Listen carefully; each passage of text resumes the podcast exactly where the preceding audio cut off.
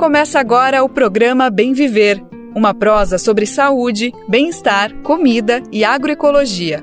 Produção Rádio Brasil de Fato.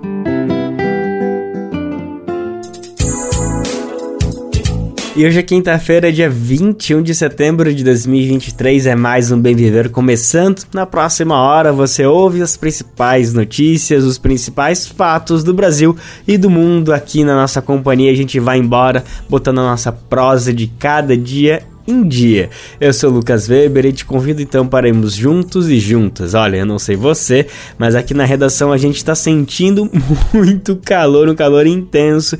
E olha, ele ainda vai durar bastante tempo, alguns dias, viu? No programa de hoje a gente vai ter que. A gente é obrigado a aproveitar essa situação para falar bastante sobre esse assunto. Vamos trazer algumas dicas de como proteger a saúde nessas semanas de altas temperaturas. A expectativa é que o clima fique 5 graus graus acima da média em todo o país. Nós conversamos com uma médica sanitarista, Ana Costa, que falou sobre as medidas coletivas que podem auxiliar grupos mais vulneráveis, como a população em situação de rua. Na capital paulista, por exemplo, o atendimento a essa população vai ser reforçado nos próximos dias. E ainda sobre o clima, vamos falar das divergências ambientais na agenda climática no mundo e como a Rússia vem se posicionando sobre a questão. Hoje é Dia Nacional da Luta da Pessoa com Deficiência. A data foi instituída por meio da lei em 2005 com o objetivo de conscientizar sobre a importância da inclusão social das pessoas com deficiência, promover ações estados e municípios para combater o preconceito e discutir políticas públicas voltadas para essa população. Eu tive o prazer de conversar com Ana Paula Feminella. Ela é secretária nacional dos Direitos da Pessoa com Deficiência, que pertence ao Ministério dos Direitos Humanos e da Cidadania. E tem mais, a gente vai falar sobre o movimento anti-vacina, os riscos à saúde das fake news e sobre a discussão do marco temporal nas terras indígenas.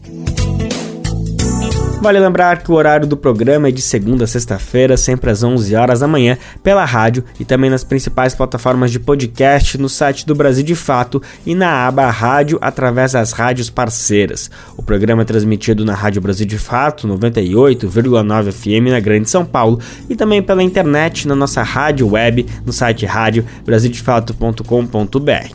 Mas também dá para ouvir no seu tempo, no seu jeito, a hora que você quiser. É só acessar o site do Brasil de Fato ou buscar o programa nas principais plataformas de podcast e na rede de rádios parceiras que retransmitem o Bem Viver em todo o país. A lista de rádios está disponível lá no nosso site. Já são mais de 100 emissoras fazendo a retransmissão e se você quiser entrar nessa rede, basta se cadastrar acessando radiobrasildefato.com.br e lá você clica como ser uma rádio parceira.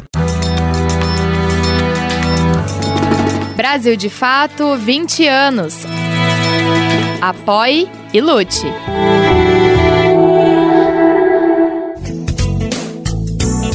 Agora no Bem Viver, a gente tem o prazer de receber a secretária nacional dos Direitos da Pessoa com Deficiência, órgão que integra o Ministério dos Direitos Humanos e da Cidadania. Eu estou falando de Ana Paula Feminella, ela que assumiu o cargo desde o início do governo e está aí nesses diálogos com o ministro Silvio Almeida, implementando uma série de de políticas em uma área que, bom, foi desestruturada nos últimos anos, a exemplo do que aconteceu com o CONAD, o Conselho Nacional dos Direitos da Pessoa com Deficiência, uma área que, de certa forma, um conselho, um órgão que foi destituído, que perdeu bastante da sua força de atuação.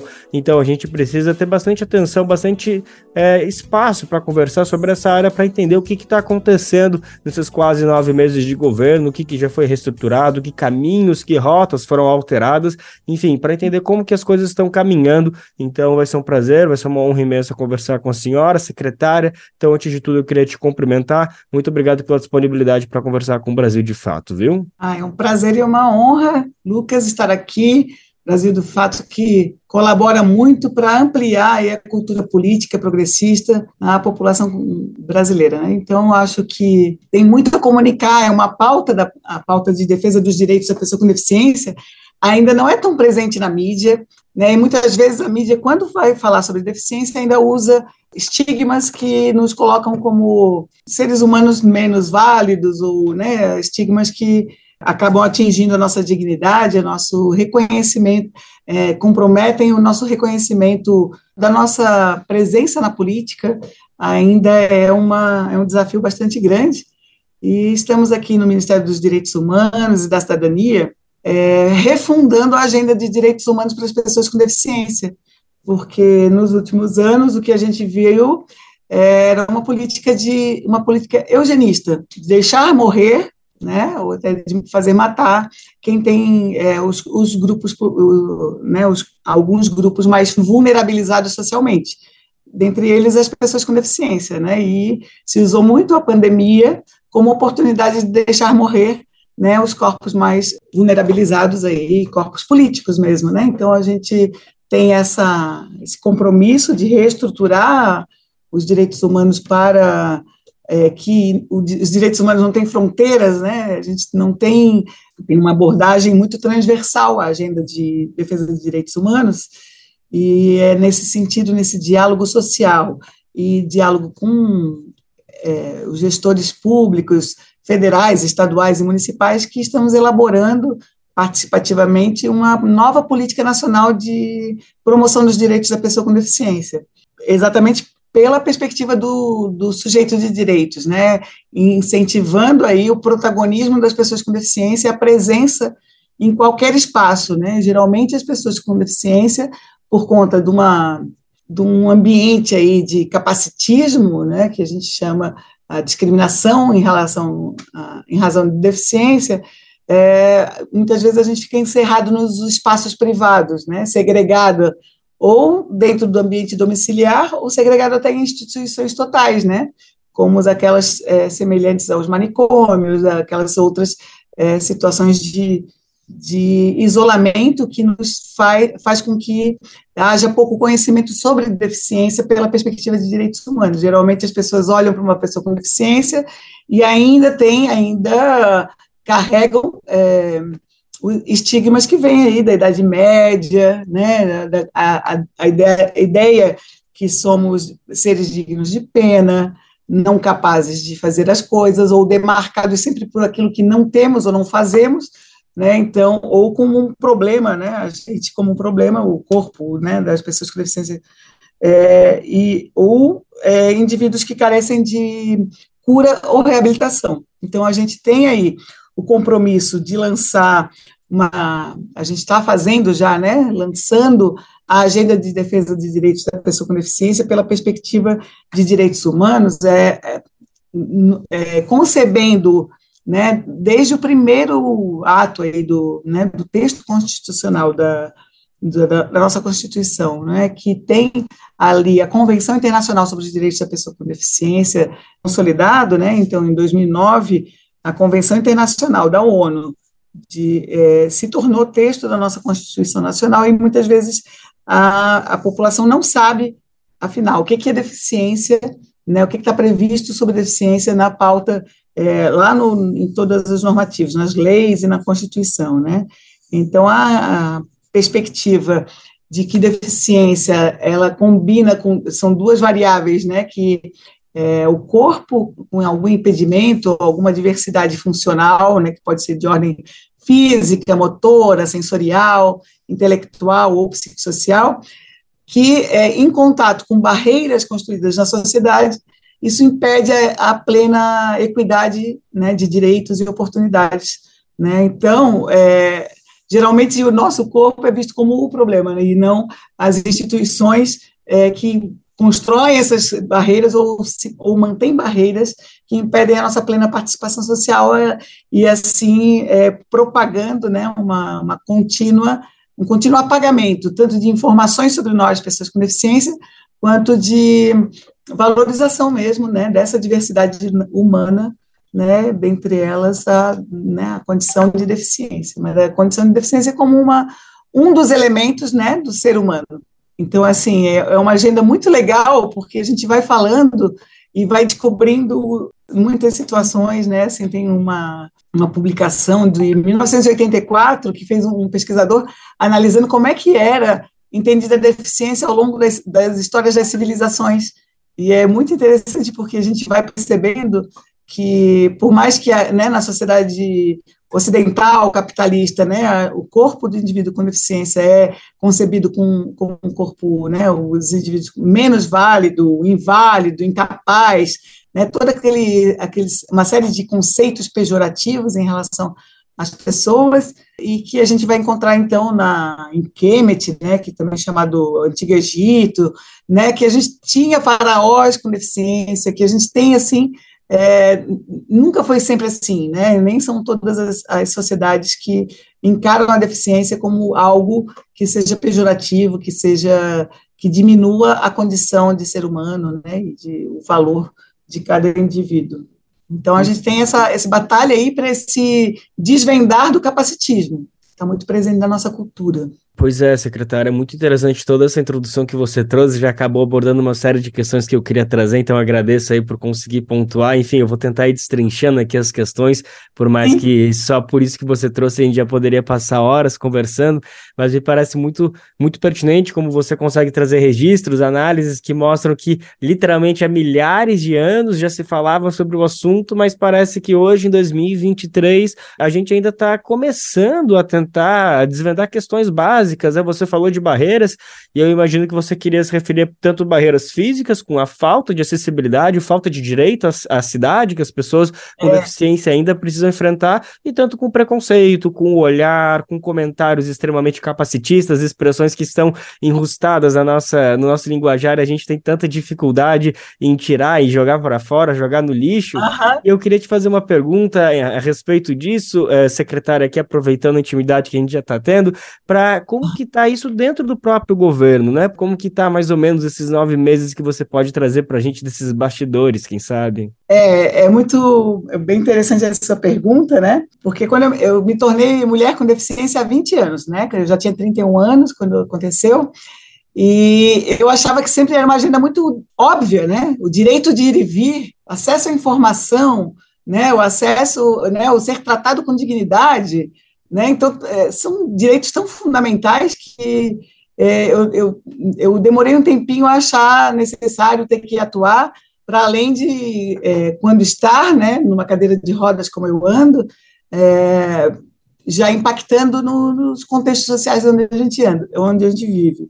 Né? Mas, porém, a gente ainda tem muito trabalho, e eu falo que nesses primeiros meses a gente tem muito trabalho interno, né? trabalho que eu chamo de político-pedagógico né? Porque por conta mesmo de, uma, de um processo de socialização e de um currículo é, escolar que não aborda o tema da deficiência, né? Então as pessoas com deficiência existem desde que o mundo é mundo, porém pouco se fala né, dessa, desse componente. Né? E quando a gente deixa de falar sobre o tema, a, a, invisibilidade, a gente aprende muito com o próprio movimento negro, né, de onde vem também o ministro de Almeida, é, que é o fazer o letramento anticapacitista, dizer que é, ninguém, assim, como estamos mergulhados numa cultura capacitista, se a gente não reflete, a gente reproduz sim, e daí ninguém está livre de reproduzir é, expressões capacitistas, ideias e fortalecer ideias e estereótipos pejorativos contra quem tem é, corpos e comportamentos que fogem aí dos padrões considerados normais aí pelo sistema capitalista, né? Então, hoje em dia, a, nós dos movimentos de defesa dos direitos da pessoa com deficiência é, bebemos muito da fonte dos movimentos é, do movimento negro, né? Que diz assim, não basta não ser racista, né? Tem que ser antirracista. Então, a, a, da mesma forma, a gente tem abordado disso, é isso. E não com a arrogância de que eu estou livre de ser capacitista. Assim, eu faço parte do problema e quero fazer parte da solução. Então, construir essa solução de forma dialógica, porque a heterogeneidade também da condição da deficiência é imensa. Até essa própria categoria, pessoa com deficiência, ela vem da academia, não, não tem um pouco mais do que 50 anos porque as nossas instituições mais antigas, elas ainda demarcam muito o modelo biomédico de deficiência. É o surdo para lá, é o cego para cá, a pessoa com deficiência física para um lado, e não se identificando como uma categoria que é unificada. E quando, na verdade, o surdo tem uma, um tipo de barreira, que é mais a comunicacional e tecnológica, o cego tem outra barreira, outro tipo de barreira, mas a, as barreiras físicas, arquitetônicas, comunicacionais podem ser diferentes, mas a, a maior das barreiras é a própria preconceito contra quem tem algum tipo de deficiência. Então, o que nos unifica enquanto categoria é o, a opressão capacitista que todos nós sofremos, né? Então, é, que tem vários formatos, né? É, tem o formato do, do audismo, né? Audismo é quando a pessoa surda é manipulada, né? Por conta de né, não, não acessa informações que são necessárias para a sua própria escolha, né? Das suas decisões. Né? Chama, então, uma variação do capacitismo para a pessoa surda é o audismo né? assim como para uma pessoa com, né, com deficiências psicossociais, é, tem a, a, psicofobia, né? Então são formas variá variáveis aí, mas que a gente precisa ainda trabalhar esses alguns conceitos fundamentais, né? Então a gente quer popularizar esse termo capacitismo da mesma forma que é, é hoje a população já entende muito bem o que é racismo e já não concebe mais, por exemplo, negar acesso a, a uma pessoa é, negra é, em qualquer espaço de uso público ou espaço público, é, porque logo se identifica como racismo. Agora, é muito comum uma pessoa com deficiência ser negada no seu direito, por exemplo, de, até desde, desde criança, de frequentar uma escola, de ir para um parquinho, né, e qualquer outro ambiente, até é, inclusive comercial, porque não somos nem vistos como é, né, consumidores, né? Então, sempre vi, é, aquela visão tão estigmatizante de que somos dignos de pena, de caridade, que não nos coloca, que, e que muita tranquilidade se nega a direitos tão fundamentais, né? Se viola direitos tão fundamentais dessa nossa população. Por isso que a gente quer popularizar o termo é, capacitismo, Sim, né? urgentemente. Aí está começando já a fazer uma campanha, combate ao capacitismo, está trabalhando aí com formação, formação de lideranças, é, né, estamos em processo de construção de um programa de, de formação de lideranças é, de ativistas com deficiência, é. para a gente impactar aí na juventude, nos territórios, nos territórios mais empobrecidos, é, que carecem mais de serviços públicos de qualidade e efetivos, né, para sairmos desse ciclo de exclusão e invisibilidade. Secretário, eu estou com um problema muito sério aqui, que o tempo está se indo pela frente, eu não estou conseguindo avançar de nenhuma maneira nas minhas perguntas, e cada vez que eu faço uma pergunta, me vem mais quatro ou cinco perguntas aqui pelas suas respostas. E eu e... falo mais que o homem da cobra, né, é, né? Então... Mas tudo que você está falando é extremamente pertinente, a gente precisa debater tudo que está trazendo, eu já estou só pedindo desculpa para quem está nos acompanhando aqui, que infelizmente a gente não vai conseguir sanar todas essas questões que estão aparecendo, ah, é, mas com certeza a gente vai voltar a conversar. Só São uma... milênios de história aí, né? Secretária, só uma coisa que eu não posso terminar essa conversa sem falar é sobre a situação do CONAD, o Conselho Nacional de Direitos da ah. Pessoa com Deficiência, que foi uma área que é tida como uma das áreas que mais foi afetada durante a gestão Bolsonaro pelo esvaziamento, pela insignificância que foi posta uma área, um órgão de tanta importância. Eu preciso saber qual que é a situação e quais são as perspectivas, as intenções do atual governo, da secretaria, é, com, essa, com essa instância tão importante de debate, que é uma relação tão boa entre o governo, entre o Estado, Estado e a sociedade uhum. civil em suas demais expressões? É, no governo passado eles fizeram um decreto, né, que é da atual gestão é, do CONAD, e onde eles tiraram o, a representação dos conselhos estaduais e dos é, da ANPID, Associação de Magistrados de Defesa de Direitos da Pessoa Idosa e Pessoa com Deficiência, que qualificava uma entidade né, da, da área jurídica que qualificava muito o debate é, dentro do CONAD, qualificou muito debates históricos, né, da educação inclusiva, da avaliação biopsicossocial da deficiência, é, e isso a gente está ainda na construção aí de, de uma nova proposta, é, estamos num momento de retomada da participação social, fazendo, incentivando as conferências municipais, ainda nesse, até o final do, desse ano, para ter conferências estaduais no início do ano que vem, e a conferência nacional incidir já, então, uma, uma nova conformidade aí, garantindo é, a distribuição do, dos cargos aí, do, do, das vagas do CONAD, é, também com movimentos que sejam mais interseccionados aí pela agenda da, de combate ao racismo, ao capacitismo, né, a misoginia, a transfobia, né, uma agenda mais é, progressista, é, superando né, só aquele mero divisão de, de vagas por tipo de deficiência, né? Associações por tipo de deficiência. Mas é isso, retomamos com agora com o novo corpo de, de, representantes do governo federal que tem qualificado bastante o debate. É, acredito que a gente está Está melhorando aí. De qualquer forma, tem que esperar uma nova eleição, uma nova gestão para trazer, reintegrar os conselheiros estaduais é. e as outras retomadas. É um negócio que vai seguir esse rito burocrático. É. De, qual, de, qualquer forma, todas as reuniões do CONAD a gente convida os presidente e vice-presidente dos conselhos estaduais e faz reuniões com eles paralelas para né, também eles participarem, ter é, essa possibilidade de articulação política com, os, com o CONAD. Né? Tá ótimo. O secretário Ana Paula Feminella Infelizmente, nosso tempo já acabou aqui, mas eu acho tá que a gente já conseguiu dar conta de muitas questões e conseguiu dar, questão da, é, dar conta da principal questão que a gente precisa conversar mais, precisa colocar mais esse assunto em pauta. Então, eu agradeço mais uma vez a sua disponibilidade e reforço é, de portas abertas aqui para a gente continuar com esse papo, que, enfim, acho que foi só um início de bastante coisa que vem ainda, certo? Tá bom, meu querido. Um abração, hein? Obrigado. Muito obrigado. Nós acabamos de conversar com a secretária Ana Paula Feminella, ela que é secretária nacional dos direitos da pessoa com deficiência Que atua no Ministério dos Direitos Humanos e da Cidadania. Nós aproveitamos hoje, que é dia 21 de setembro, para conversar sobre essa data, o Dia Nacional da Luta da Pessoa com Deficiência, justamente com a secretária que fez uma análise sobre esses nove, quase nove meses completados de governo, sobre como tem sido a retomada das políticas anticapacitistas, agora na terceira gestão do presidente Lula. A votação da tese jurídica do marco temporal no Supremo Tribunal Federal foi retomada nessa quarta-feira.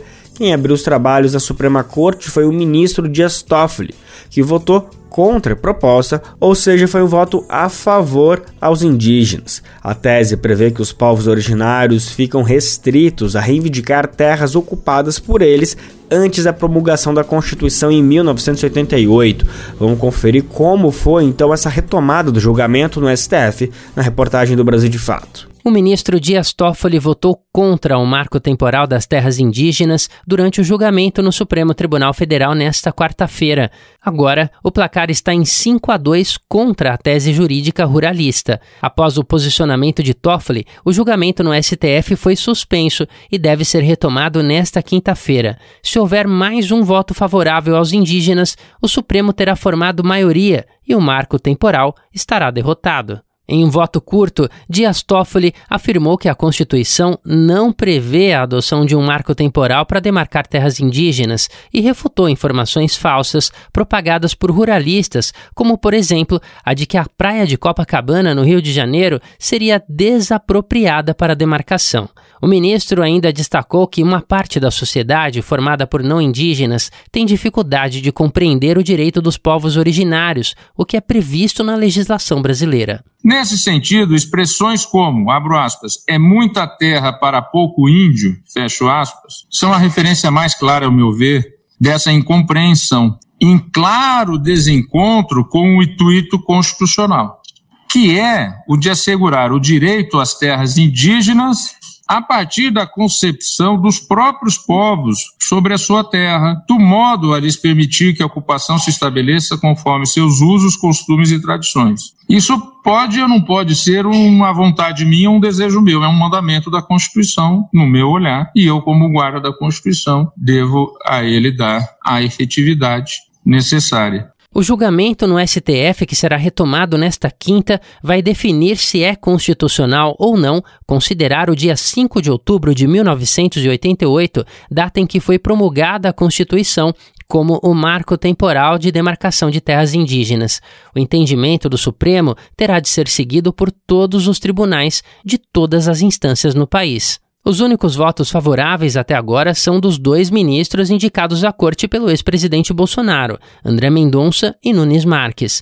Além de Toffoli, foram contra o marco os ministros Edson Fachin, Alexandre de Moraes, Cristiano Zanin e Luiz Roberto Barroso. Ainda faltam votar Carmen Lúcia, Rosa Weber, Luiz Fux e Gilmar Mendes. Se não conseguirem provar que ocupavam a área na data exata, centenas de grupos indígenas que foram expulsos de forma violenta de territórios perderão o direito à terra caso a tese seja validada pelo Supremo. O setor jurídico do CIMI, o Conselho Indigenista Missionário, estima, por exemplo, que a aprovação afetaria 90% das mais de 200 terras indígenas que estão em processo de demarcação.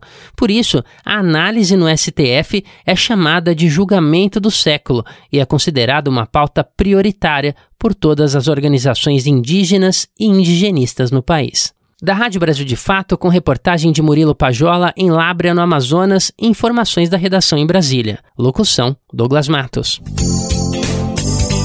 A pauta do marco temporal também esteve presente nesta quarta-feira no Senado.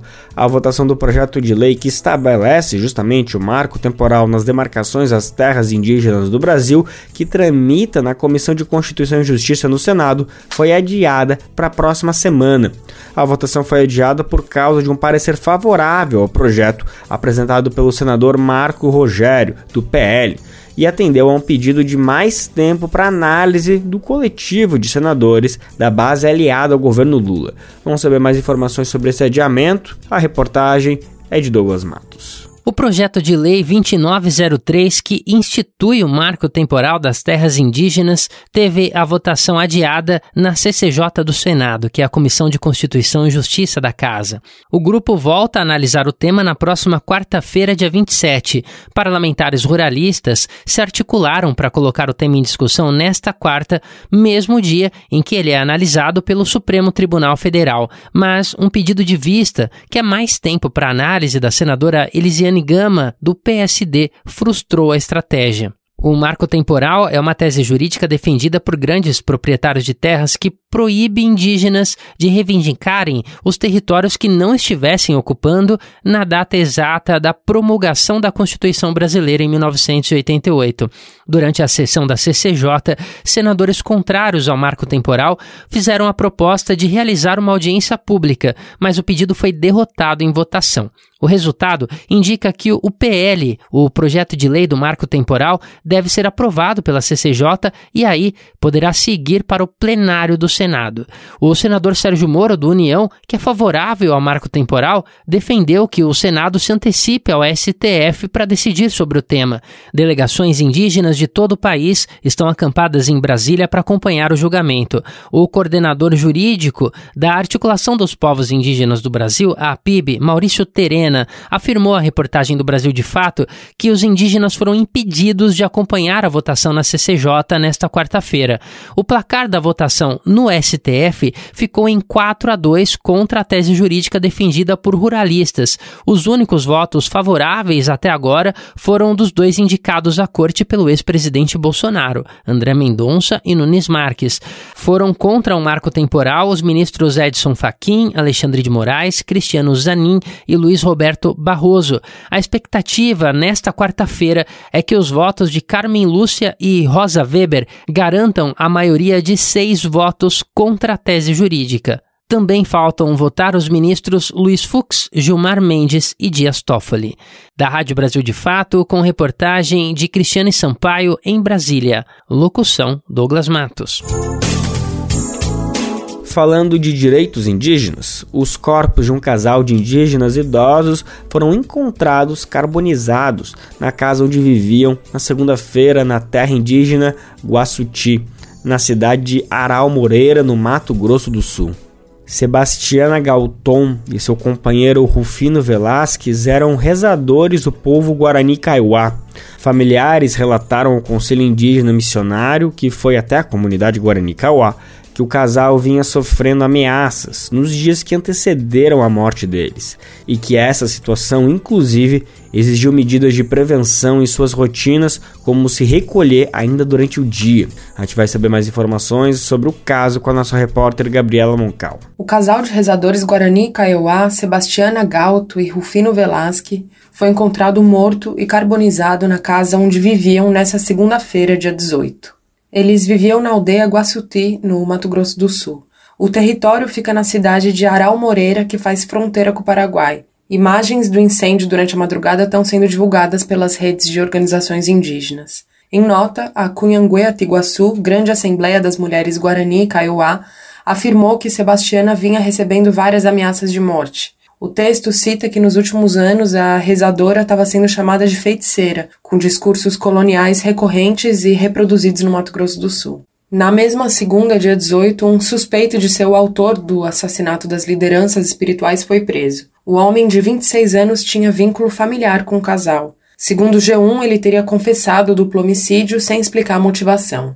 Para a Polícia Civil do Mato Grosso do Sul, as investigações não apontam para crime de ódio. Já a PIB, a Articulação dos Povos Indígenas do Brasil, diz que a comunidade discorda da linha policial que estaria investigando o caso como crime passional. Para Cunhangue, o caso não é apenas uma tragédia individual. A entidade afirma que é também uma realidade violenta enfrentada por muitos rezadores e guardiões das ancestralidades indígenas Kaiowá e Guarani. Pelas redes sociais, a ministra dos Povos Indígenas, Sônia Guajajara, e a deputada federal Célia Chacriabá afirmaram que vão acionar o Ministério da Justiça, comandado por Flávio Dino, para apurar a situação. De São Paulo, da Rádio Brasil de Fato, Gabriela Moncal.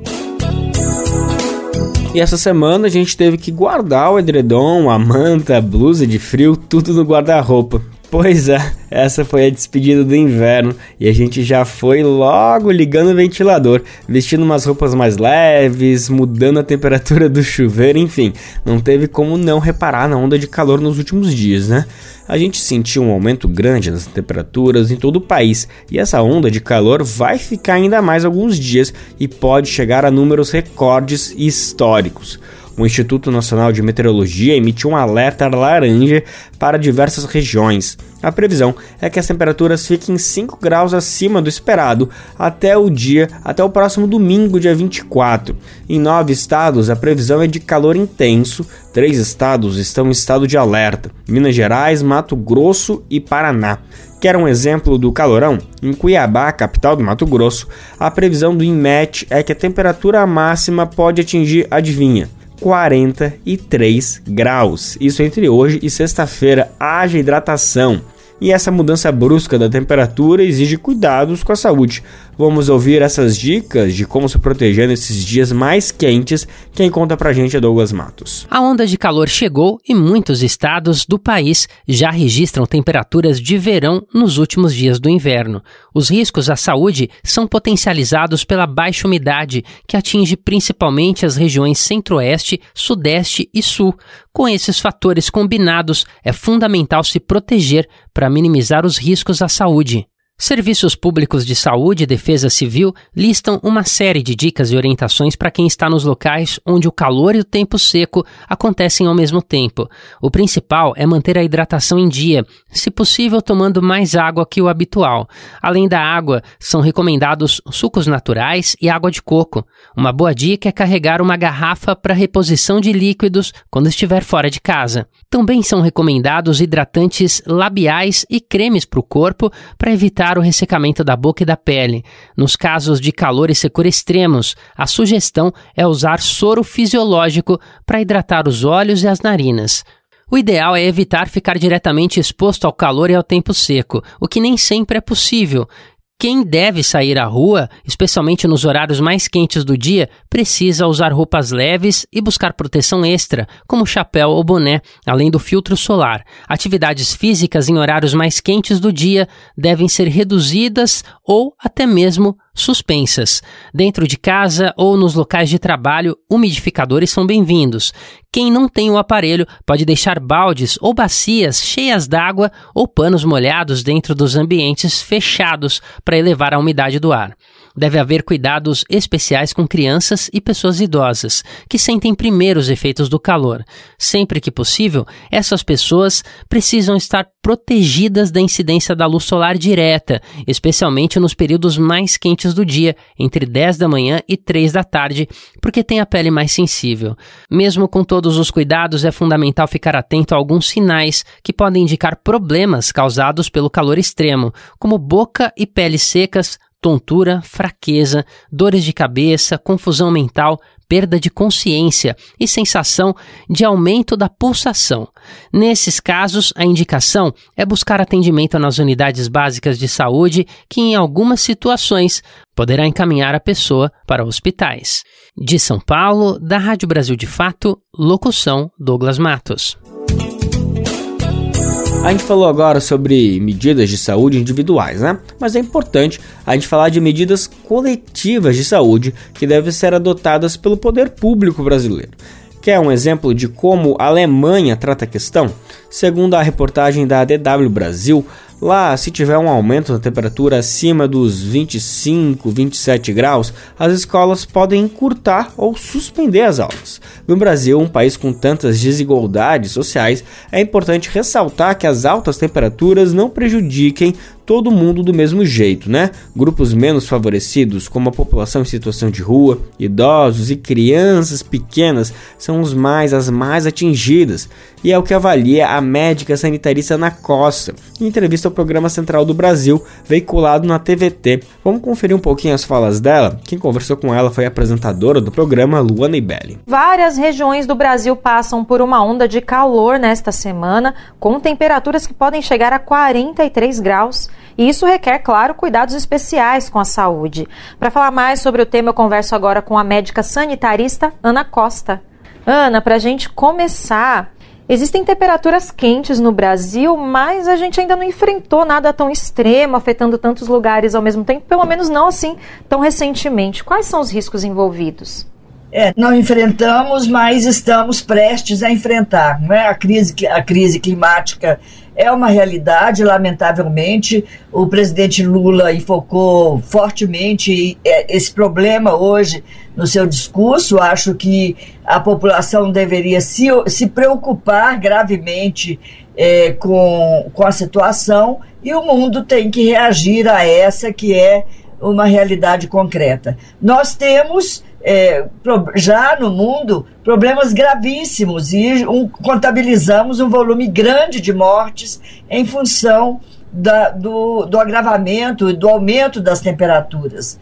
E o Brasil, é, que é um país tropical, é, mesmo assim, é, está prestes a viver temperaturas que nunca viveu antes. E isso exige é, medidas atenuadoras dessa, é, desse, desse agravo à saúde e, claro, é, uma preocupação dos governantes, porque as, as populações mais vulneráveis, idosos, doentes acamados, é, pessoas hospitalizadas, crianças, pobres, é, populações periféricas serão mais, as mais atingidas e, e que devem ser um, o, o objeto é, de maior preocupação. Pois é, a gente já tem um exemplo disso. A Europa enfrentou no fim do ano passado uma onda de calor e dados recentes, estudos recentes divulgados aí na mídia mostram que isso, esse extremo climático matou mais de 61 mil pessoas. Queria que você explicasse para a gente, Ana,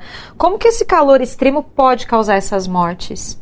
O, o, o, corpo humano ele, ele tem uma, uma, uma adaptabilidade à temperatura, ele tem essa competência para uma adaptação à temperatura, mas ele também ele não suporta excessos de temperatura, os mecanismos fisiológicos eles deixam de funcionar e a perda de, de, de líquido é, se processa é, levando à falência de órgãos. Então, por isso é que é muito importante, na, na iminência de, uma, é, de um aumento intolerável de, de temperatura, as pessoas ficarem quietas, não fazerem atividades, se fecharem em casa para evitar que o calor externo entre, né? É, e que e tomar muito líquido, usar roupas é, também que é, provoquem menos suor, né? roupas leves e muito e muito líquido. E no extremo, inclusive,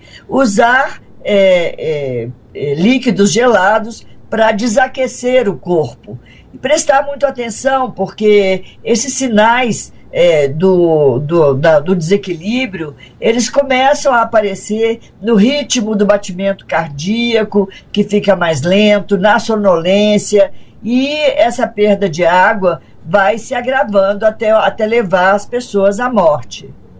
Ótimas dicas, Ana. E para além desses cuidados individuais, a gente precisa de medidas coletivas, de intervenções aí do poder público é, para a gente proteger as pessoas. Por mais que a gente faça na nossa casa, é, você tem, a gente tem os nossos compromissos, precisa ir para o trabalho presencial, precisa ir para a escola, só para dar alguns exemplos. Então, queria que você falasse um pouco dessas medidas mais coletivas numa situação tão extrema como essa que a gente está na iminência de enfrentar. Normalmente, numa, numa situação extrema, extremada, as escolas devem suspender suas atividades, porque é, as escolas são lugar, são espaço de movimentação física e também de saída é, das crianças e dos adolescentes é, do, do seu, de, da, da, sua proteção domiciliar. Então, isso é muito importante. É, a suspensão de aulas né, e, a, e, e, e segurar as crianças dentro de casa. Mas eu queria chamar a atenção para as populações que não têm casa e que estão expostas de uma forma muito, muito mais grave as populações em situação de rua, que precisam é, medidas das autoridades que as retirem das ruas e as proteja em lugar é, fechado é, e que, resguardando a mínima ou a baixa exposição a essa, a essa condição térmica que é agressiva e que é danosa.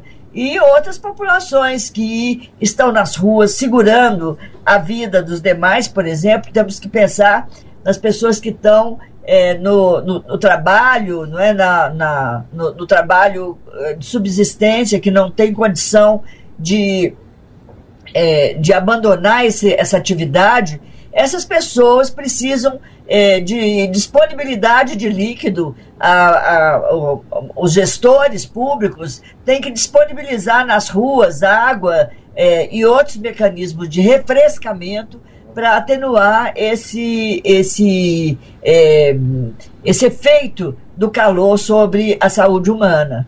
É, de qualquer maneira, é, se nós podemos ter medidas individuais, familiares, as, as autoridades elas têm um papel muito maior né, para o momento de crise e maior ainda para tentar é, impedir é, nos acordos entre países, no, no, no enfrentamento dessas, dessa grave crise climática, que nós tenhamos é, políticas públicas e políticas internacionais é, condizente com a gravidade da situação.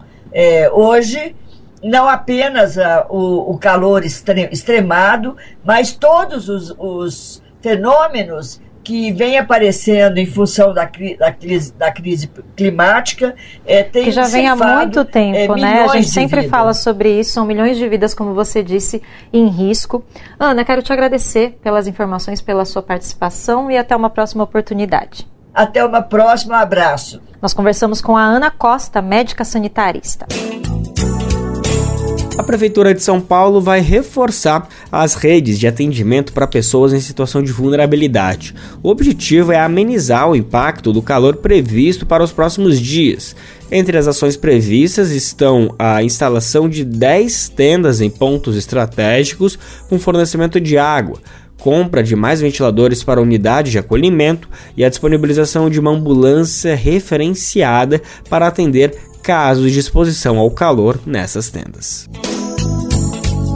Agora vamos entender como as discussões sobre as questões climáticas do mundo estão gerando, estão acontecendo, estão na boca do povo. Bom, a cúpula do G20, grupo que reúne 19 países com a maior economia do mundo e a União Europeia, tem dilemas para tratar a agenda climática. Na ocasião do encontro, que aconteceu no dia 9 de setembro, o Brasil se posicionou. Lula alertou para os efeitos das mudanças do clima em grupos vulnerabilizados. Segundo o presidente, os mais pobres, mulheres, indígenas, idosos, crianças, jovens, imigrantes serão os mais impactados com a crise climática. Ele cobrou também, inclusive, que os países ricos financiem o combate às mudanças climáticas. Mas com a guerra da Ucrânia e a expansão dos BRICS, há divergências e que podem redesenhar os desafios ambientais e as estratégias da Rússia. A gente vai saber mais informações sobre esse debate, dessa geopolítica ambiental. Quem conta pra gente é o nosso repórter especial no tema, Sergei Monin. A cúpula do G20 foi finalizada no último 10 de setembro com um compromisso de eliminação progressiva dos combustíveis fósseis. No entanto, a questão climática divide o grupo, já que países como Rússia, Arábia Saudita, China e Índia são dependentes da energia fóssil. Do lado russo, o ministro das Relações Exteriores, Sergei Lavrov, acusou o Ocidente de não cumprir com a promessa feita pelos países mais ricos de destinar 100 bilhões de dólares anuais aos países mais pobres para combater os efeitos negativos das mudanças climáticas. A este respeito, a declaração da cúpula do G20 também afirmou a necessidade de se cumprir promessas de longa data de transferir tecnologia para os países do sul global e não apenas importar deles matérias-primas para depois receber o valor acrescentado e lucros correspondentes.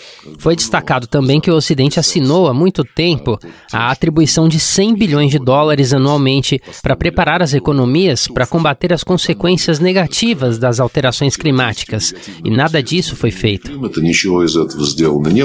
Outro ponto controverso no G20 foi a guerra da Ucrânia. O acordo final foi discreto e se limitou a condenar o conflito sem denunciar a Rússia diretamente. Os assuntos estão diretamente ligados. Com o início do conflito ucraniano, a agenda ambiental passou para o segundo plano na Rússia, já que a economia do país depende do petróleo e do gás para resistir às sanções do Ocidente e financiar a guerra. Por outro lado, a Rússia vem fortalecendo as relações dentro do BRICS e com o Sul global, como forma de resistir ao isolamento imposto pelo Ocidente. Assim, a agenda ambiental surge como uma potencial forma do país angariar apoio na arena internacional. É o que comenta a jornalista e observadora das negociações da ONU sobre mudanças climáticas, Angelina Davidova. Sem dúvida existe um paradoxo, porque, por um lado, a Rússia permanece sendo um dos fornecedores-chave de gás natural, petróleo e carvão do mundo, além de uma série de outros metais, algumas matérias-primas. E no país, de nenhuma forma se discute as perspectivas de diminuição da produção ou a recusa de novos investimentos em combustíveis fósseis. Se presume que a Rússia continuará fazendo tudo isso. E isso, é claro, que é ruim para o clima global.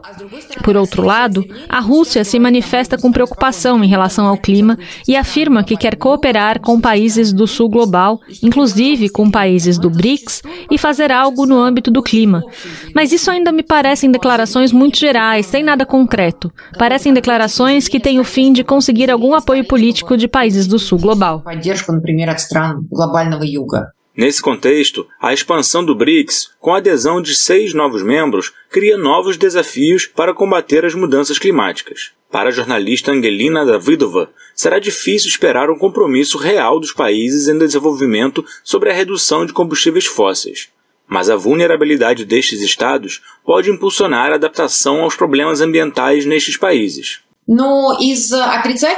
Dos pontos negativos, surgiram no BRICS outros países que são importantes produtores de combustíveis fósseis, do Golfo Pérsico em particular e isso provavelmente não vai fortalecer a agenda climática do BRICS. Mas, ao mesmo tempo, surgiram países que sofrem bastante com as mudanças climáticas. São os países mais vulneráveis. E a adaptação às mudanças climáticas, as questões financeiras, vão ter um papel importante nos países do BRICS. Talvez no BRICS haja uma adaptação mais determinada em relação ao financiamento climático internacional, mas impulsionar os temas da diminuição dos combustíveis fósseis, diminuição e recusa de produzi-los, provavelmente será mais difícil. Do Rio de Janeiro, da Rádio Brasil de Fato, Sergei Monin. Além da onda de calor, uma onda muito mais persistente e duradoura tem sido a onda de desinformação no Brasil, né?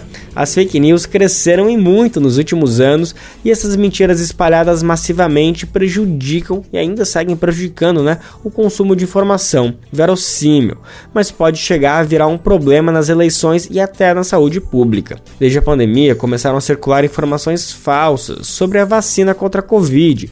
Entre elas estão que, por exemplo, a vacina contra a Covid vai modificar o DNA dos seres humanos. A vacina contra a Covid tem chip, líquido, inteligência artificial para controle populacional. Ou vacinas contra a Covid criam um campo magnético no corpo de quem é imunizado. Bom, tudo isso é obviamente desmentido pela ciência. Então tem que ficar muito atento com as informações que você acessa. Prefira sites jornalísticos, sites oficiais órgãos públicos e sites de sua confiança, porque a saúde pode ficar em risco por causa de um boato. Na reportagem de hoje, sobre os 50 anos do Plano Nacional de Imunização, a gente vai falar sobre fake news do movimento antivacina. Vamos conferir agora a reportagem especial. Eu queria saber se a vacina tríplice viral aumenta as chances de autismo. A dúvida do Alan Santos também preocupa muitos outros pais pelo Brasil. Mas o único efeito importante da vacina tríplice viral é a proteção das crianças contra o sarampo, a rubéola e a cachumba, doenças que podem deixar sequelas graves e até matar.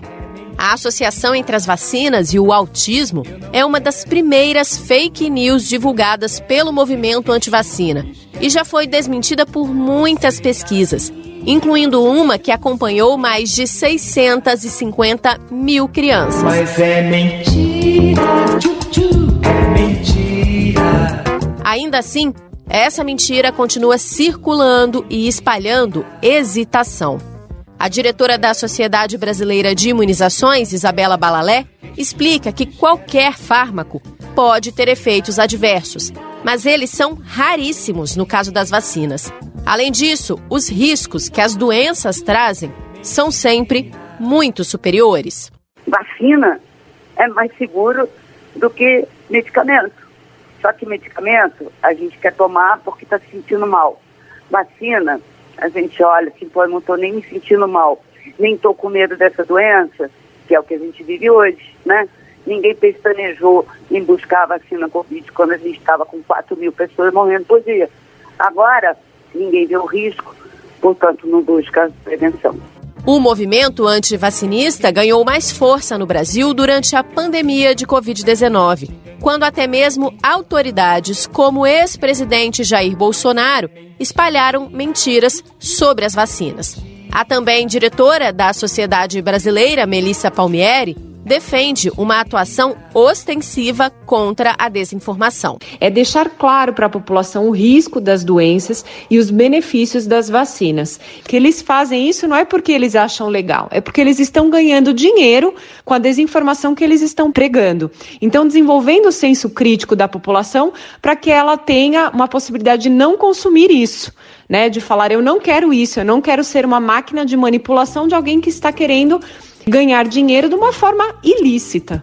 E as redes sociais entregaram um megafone na mão dos mentirosos. De acordo com o levantamento do Laboratório de Estudos de Internet e Mídias Sociais da Universidade Federal do Rio de Janeiro, quando o Movimento Nacional pela Vacinação foi lançado, houve uma ação coordenada e pelo menos 36 mil perfis replicaram mais de 100 mil publicações com conteúdo anti-vacina.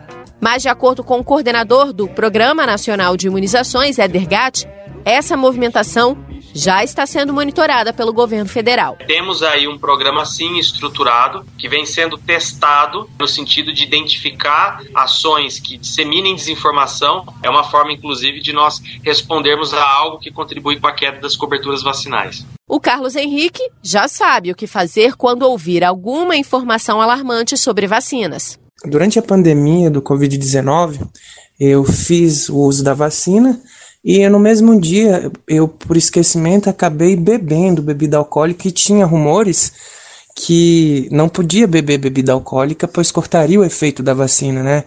Por sorte, eu fui no site do Ministério da Saúde e tinha uma devida informação falando que era mito, era fake news. Você na mira, tchu, tchu, sem mentira.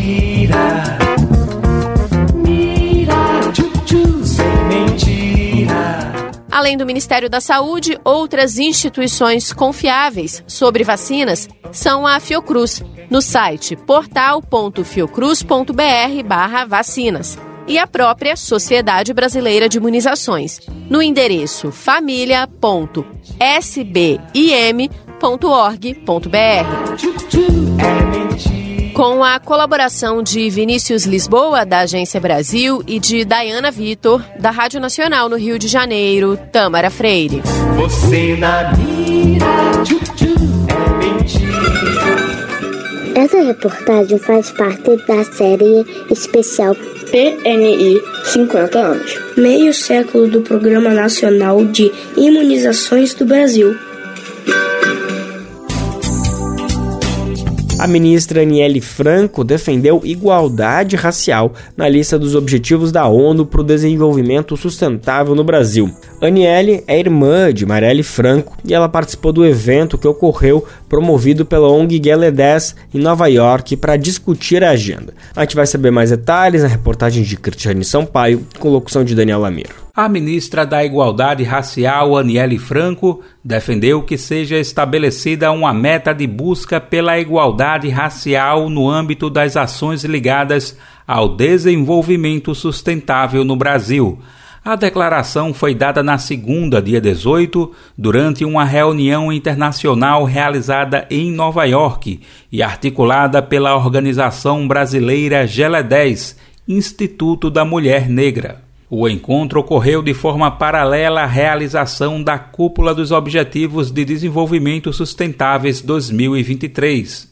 A ONU fixa 17 metas que hoje precisam estar no escopo de atuação do país, como erradicação da pobreza, educação de qualidade, igualdade de gênero, energia limpa e acessível, água potável e saneamento.